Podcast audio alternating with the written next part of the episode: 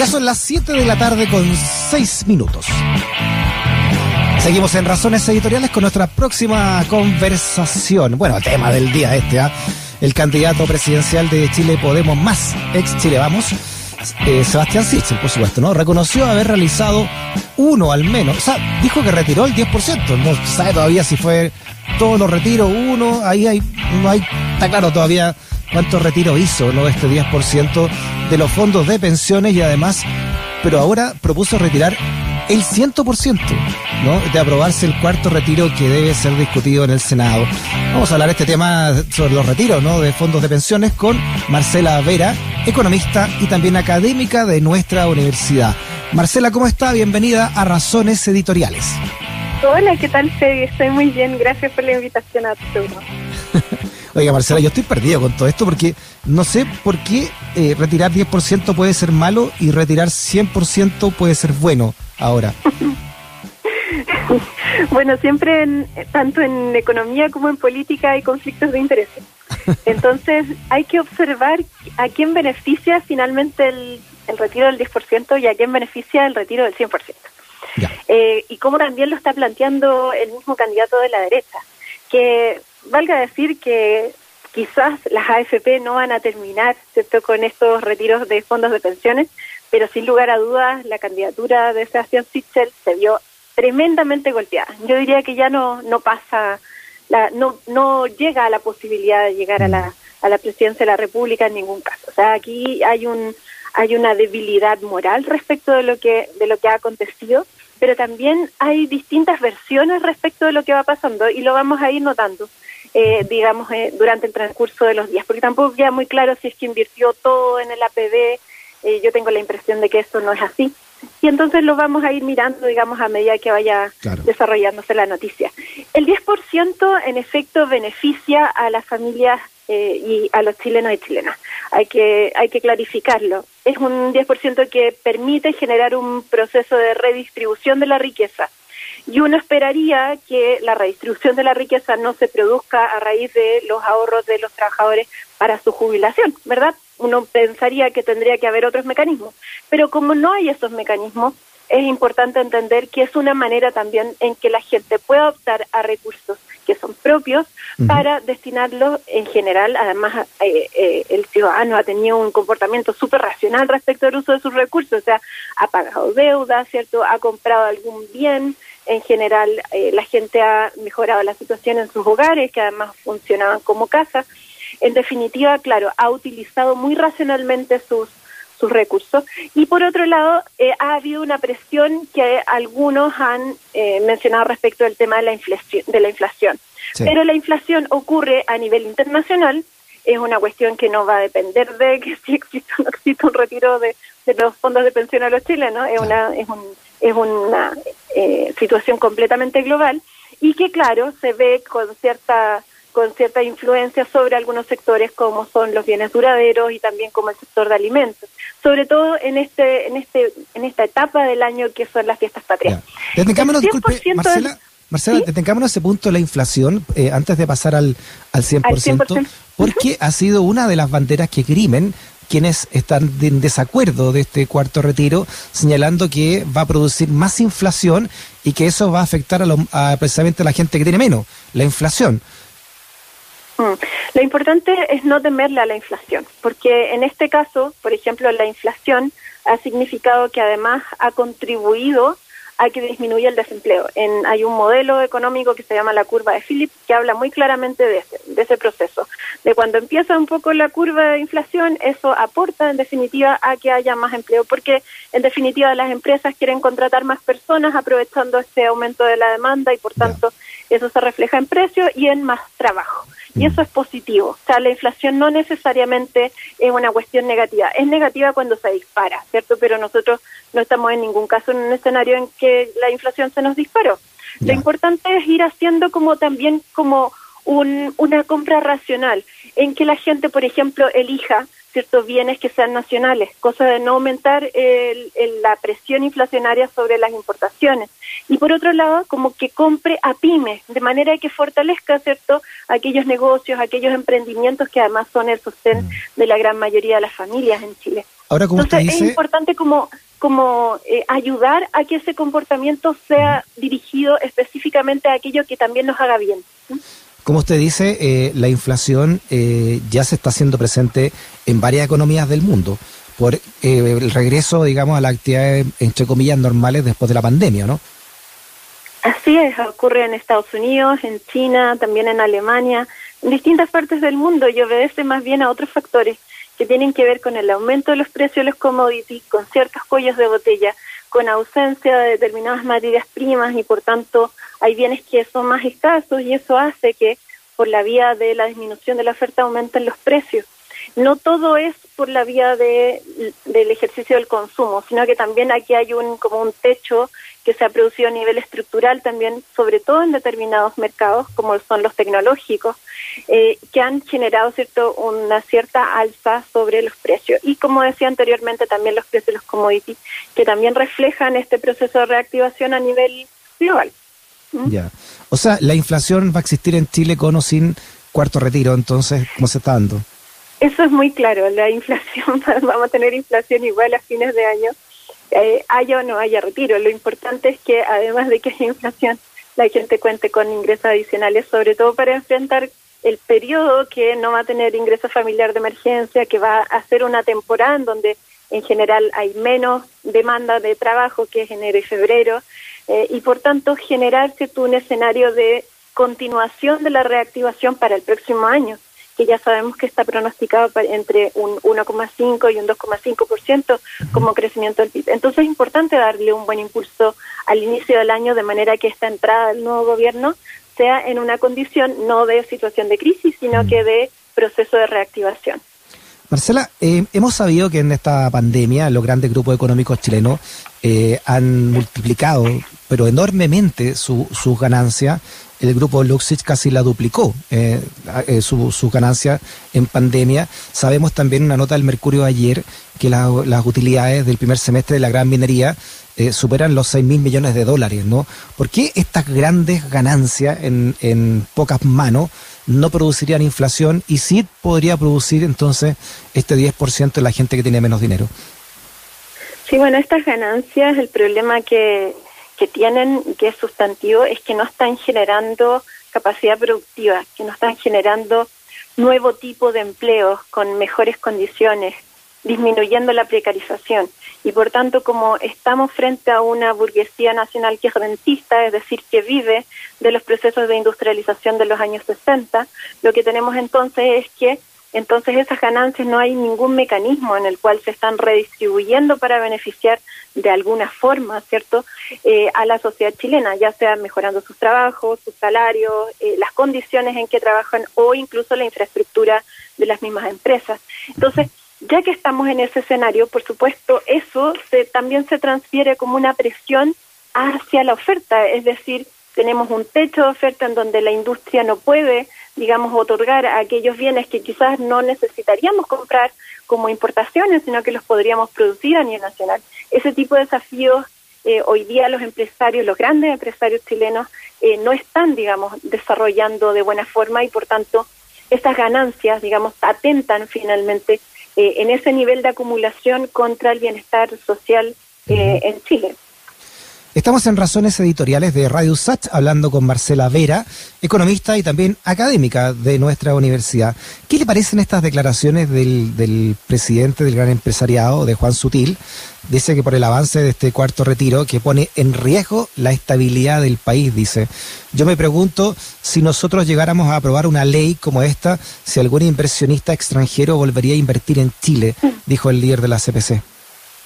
Bueno, si, un, si, uno mira, por ejemplo, los informes de inversiones que hay en términos de predicción, incluso las que está haciendo el mismo gobierno frente a los próximos años, uno se encuentra con que hay un nivel de inversión muy fuerte en, en nuestro país y que además es muy diversa, o sea, abarca los sectores de la construcción, de la energía, de las ciertas tecnologías limpias. Entonces, es importante como entender que más allá de las políticas específicas que se estén produciendo en algún sector u otro, la inversión en términos reales eh, va a seguir creciendo y si nos comparamos con América Latina estamos en un mejor escenario que, que tenemos en, mm. nuestros, en nuestros países vecinos. Así que eh, yo diría que más bien ese es otro fantasma que quieren instalar para controlar, ¿cierto? Y para generar miedo a la población de manera de que no se atreva a hacer determinados cambios. Lo que está ahí eh, cuidando sutil es sus propios intereses y que en definitiva ellos tengan y sigan teniendo acceso a este capital que además es muy barato para ellos y que está basado en un proceso de lucro en base a los fondos de ahorro de los mm. trabajadores y trabajadoras en Chile. Y eso también, como esa noción, yo creo que hay que también tenerla muy clara. Eh, y, también hay como que pensar qué se va a hacer con ese proceso de, disputa que hay con el empresariado chileno. Yo creo que tiene que haber un cambio en la cultura empresarial en Chile que tienda, ¿cierto? No, no solo a como plantear procesos de innovación, sino que realmente asumir que requerimos generar una industria a la altura de las necesidades de nuestro país, que reduzca la zona de sacrificio, que se haga cargo de las problemáticas medioambientales y que en definitiva de otro tipo de empleos, que salgamos de esta situación de precarización y flexibilización laboral. Y para ello ellos también tienen que darse cuenta que en la medida que hagan cierto esas transformaciones, las mismas empresas van a crecer mejor, los trabajadores van a estar en mejores condiciones y Chile muy seguramente va a poder generar procesos de desarrollo más sustentables que los que estamos viendo ahora, que más bien se basan en torno a la maquinita, digamos, que fue creada hace muchos años atrás. Claro, de hecho estoy viendo acá, a propósito de lo, que usted dice, Marcela, que Juan Sutil, lo dice la Fundación Sol esto, ¿no? Juan Sutil entonces dice, se están pasando muchos pueblos, esta no es una campaña del terror, para mí es la situación más grave desde el regreso a la democracia, esto es un despojo, dijo Juan Sutil, estamos tomando decisiones que van contra toda la lógica económica y a partir de eso la Fundación Sol explica que al mes de agosto de 2021, o sea, de este año, las AFP invierten más de 4.380 millones de pesos desde el ahorro previsional al, a Coagra, empresa familiar controlada por el grupo Sutil. Claro, Sutil está en contra de esto porque le están llegando 4.300 millones a su propia empresa, ¿no? Desde lo, de, según la Fundación Sol, desde las inversiones que hace la AFP. Claro, y ahí hay un conflicto de intereses eh, evidente, pero además hay un hay un quiebre entre la economía y la moral, digamos, porque también hay que desnaturalizar que esta situación pueda ocurrir. O sea, hay otros países en que este tipo de situaciones ocurre y tienen una condena de cadena perpetua. Entonces, claro, tenemos que también adaptar nuestro sistema jurídico para no seguir incentivando que este tipo de prácticas sean naturalizadas y se realicen eh, como cualquier persona, digamos, va a su trabajo, ellos, como cualquier cosa, digamos, reciben este volumen de recursos tan importante además para fortalecer un negocio. O sea, todos sabemos, los que nos hemos dedicado a la economía y los negocios, es que el capital de trabajo es fundamental para poder desarrollar tu negocio. Sin ese capital de trabajo y además con este volumen, ¿cierto? No lo puedes hacer. Entonces ellos básicamente no tienen límite y no ganan más porque básicamente están funcionando mm. con una lógica bastante cómoda también. Ahora sabemos, Marcela, que este sistema de, jubilación, ¿no? de pensiones, le ha dado júbilo al sistema financiero, pero no a la gente. Pero, eh, por otro lado, representa casi el 80% del PIB lo que está metido en este sistema financiero. ¿Qué pasa en el tema hipotético? Porque ahora Sebastián Sichel, ¿no? como ya fue pillado, que había sacado fondo, él está diciendo, está contraatacando ahora con una campaña del terror. Van a tener un punto de prensa con, con Coloma Junior y con Jorge Alessandri, diputados, para señalar esto, ¿no? que vamos, vamos por el 100% ya que lo pueden expropiar los fondos de pensiones. ¿no? Esa es la campaña que van a instalar ahora. ¿Qué pasaría hipotéticamente, Marcela, entonces que se sacaran, si se sacaran, en, no sé, en dos o tres semanas más, todos los fondos de la AFP, si pudiéramos hacer eso? Mira, Freddy, yo creo que aquí uno siempre tiene que tener una mirada como muy técnica, pero al mismo tiempo ese tecnicismo tiene que irlo acompañado de principios. Entonces aquí hay un principio que es el de la democracia económica. La gente tiene que decidir qué va a hacer con sus propios recursos. Y eso es muy importante también como eh, custodiarlo, respetarlo. Y, sería muy bueno que eh, los distintos economistas pudieran sintonizar con, con aquello, porque no puedes decir que defiendes la propiedad privada si ni siquiera estás respetando, ¿cierto?, los fondos de ahorros previsionales de los trabajadores y trabajadoras en Chile, para que la gente pueda hacer lo que estime eh, pertinente. Dicho esto, eh, hay un elemento que es muy importante como eh, visibilizar en términos técnicos, que tiene que ver con cuál va a ser el objetivo de ese retiro del 100%. ¿A dónde se va a ir? Por ejemplo, digamos que la gran mayoría de la gente hace el retiro del 100% de sus fondos. Entonces, lo, lo saca de las AFP. hay algunos que los van a meter a los APB, otros los van a meter a bancos, otros los van a usar en empresas aseguradoras, otros en cajas de compensación, porque finalmente un volumen tan grande de recursos tiene que ir hacia algún lugar, ¿verdad? Entonces ahí hay un primer problema que tiene que ver con que eh, cuando él plantea esto, entonces está abriendo cierto la cancha para que jueguen otros actores y que se sigan sigan lucrando los mismos. Entonces ahí hay un primer problema. El segundo tiene que ver con la sostenibilidad del sistema. Actualmente los fondos de pensión, las pensiones se están pagando con las rentabilidades que se obtienen del gran fondo que tú mencionabas del 80% del PIB. Así se están pagando todos los meses las pensiones. No, no, las paga el trabajador porque además no hay un proceso de, de individualización real. Entonces ahí tenemos también un tema de sostenibilidad porque finalmente si tú eliminas ese fondo, que es el fondo denominado fondo de reserva, según la propuesta de la coordinadora Nomás AFP, de la Fundación Sol, ¿cierto? Y otros que hemos participado en ello. Entonces, es muy claro que es necesario ese fondo de reserva para poder garantizar pensiones dignas, ¿cierto? Pero al mismo tiempo para poder generar mejores rentabilidades y por otra parte para custodiar los recursos de cada persona. O sea, en ningún caso se ha planteado por nadie, ¿cierto?, que eh, esos recursos se van a expropiar o mucho menos. Lo que mm. entonces hay que tener muy claro es dónde se van a invertir también, porque si nosotros pensamos en qué tipo de inversiones podemos realizar, ¿podemos invertirlos en la bolsa? No, porque vamos a seguir a los vaivenes del mercado. ¿Los vamos a seguir invirtiendo en bonos? Tampoco se recomendaría. En, las, en los mercados internacionales, como está haciendo ahora el 40% de nuestros fondos de pensiones, no, porque ayudas a que otros mercados se desarrollen, a que otros países se desarrollen. ¿Dónde se debería invertir? En Chile, en capacidad instalada, en, en generación de infraestructura productiva, en construcción. La construcción tiene una rentabilidad enorme y hoy día esa rentabilidad se la están apropiando los, grandes conglomerados de nuestro país. ¿Por qué no se la puede apropiar la gente misma? ¿Por qué la gente no puede instalar entonces una empresa de nacionalización que nacionalice el cobre o el litio? ¿Por qué no podemos generar valor agregado a nuestra producción o generar también mayor diversificación, que la gente pueda ir desarrollando también pequeñas inversiones con sus propios fondos, que se autoricen determinados montos para poder hacer esos esos emprendimientos o para financiar una casa o también un auto, ¿cierto? Como un pie de una casa o un auto. Entonces es importante como mirar cómo se van a invertir esos recursos, porque si, si uno eh, muestra la trayectoria de cómo se van a invertir, en definitiva tú puedes ver quiénes van a ser los grandes beneficiados con estos retiros de fondos de pensión. Entonces, en resumen, Marcela, ¿usted estaría de acuerdo en, en este retiro del 100% con, con ciertas condiciones? No, yo creo que lo, lo ideal sería que existiera, digamos, retiros programados cada cierto tiempo, que la gente pueda retirar algún nivel de porcentaje de su fondo total, con ciertos límites, cierto, con cierto monto límite, como lo es ahora, de manera de garantizar que se pueda generar una redistribución de, de recursos y que la gente pueda acceder a un capital de trabajo para poder hacer lo que requiera hacer.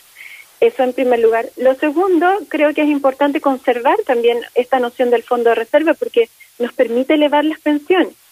Si las pensiones se rentabilizan mejor, no es solo a las pensiones son bajas, no es solo porque la gente no ha trabajado lo suficiente, porque tiene lagunas previsionales, no es solo por eso, es también porque han hecho malas inversiones.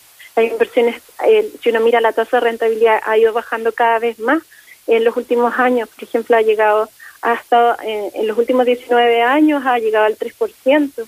Entonces, eh, cuando uno mira ese tipo de cifras y las compara con otras rentabilidades del 20%, 30%, ya una, una, una rentabilidad razonable es un 10, un 15%. Entonces, ¿por qué les estamos ofreciendo tan bajas rentabilidades? Porque están haciendo malas inversiones.